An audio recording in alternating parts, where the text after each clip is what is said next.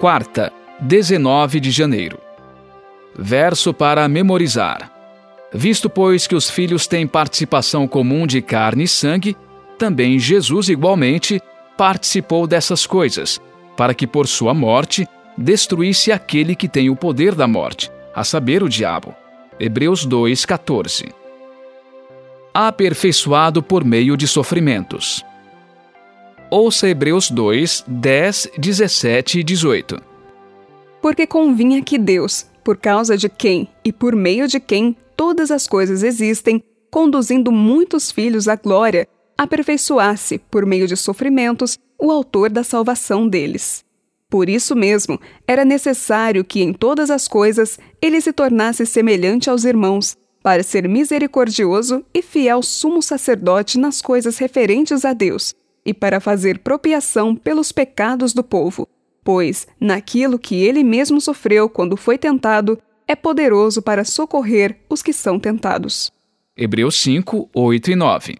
Embora fosse filho, aprendeu a obediência pelas coisas que sofreu, e tendo sido aperfeiçoado, tornou-se o autor da salvação eterna para todos os que lhe obedecem. Pergunta 6. Qual era a função do sofrimento na vida de Jesus? O apóstolo diz que Deus aperfeiçoou Jesus por meio de sofrimentos. Essa expressão é surpreendente.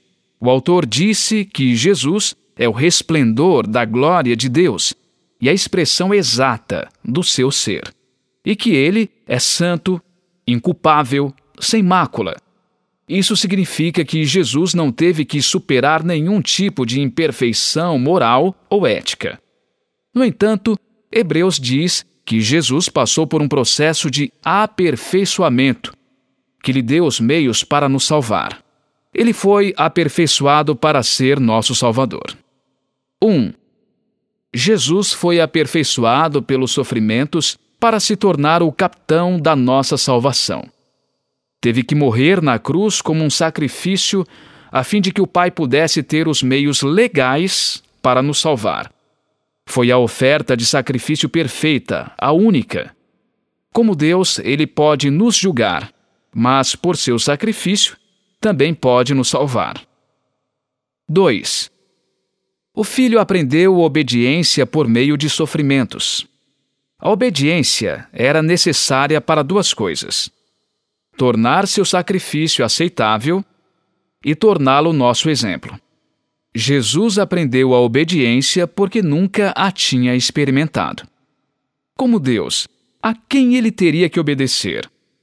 Como Filho eterno e um com Deus, ele foi honrado como governante do universo.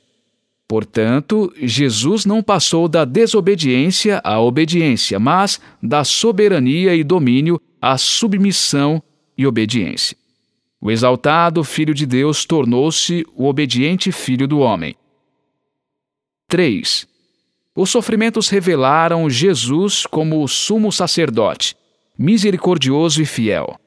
Os sofrimentos não o tornaram mais misericordioso, mas foi por sua misericórdia que ele se ofereceu para morrer na cruz para nos salvar. Foi por meio dos sofrimentos que a realidade do amor fraterno de Jesus foi verdadeiramente expressa e revelada. Se o Jesus sem pecado sofreu, nós, como pecadores, certamente sofreremos também. Como aprender a suportar as tragédias da vida e, ao mesmo tempo, obter esperança e certeza do Senhor que nos revelou seu amor de tantas maneiras?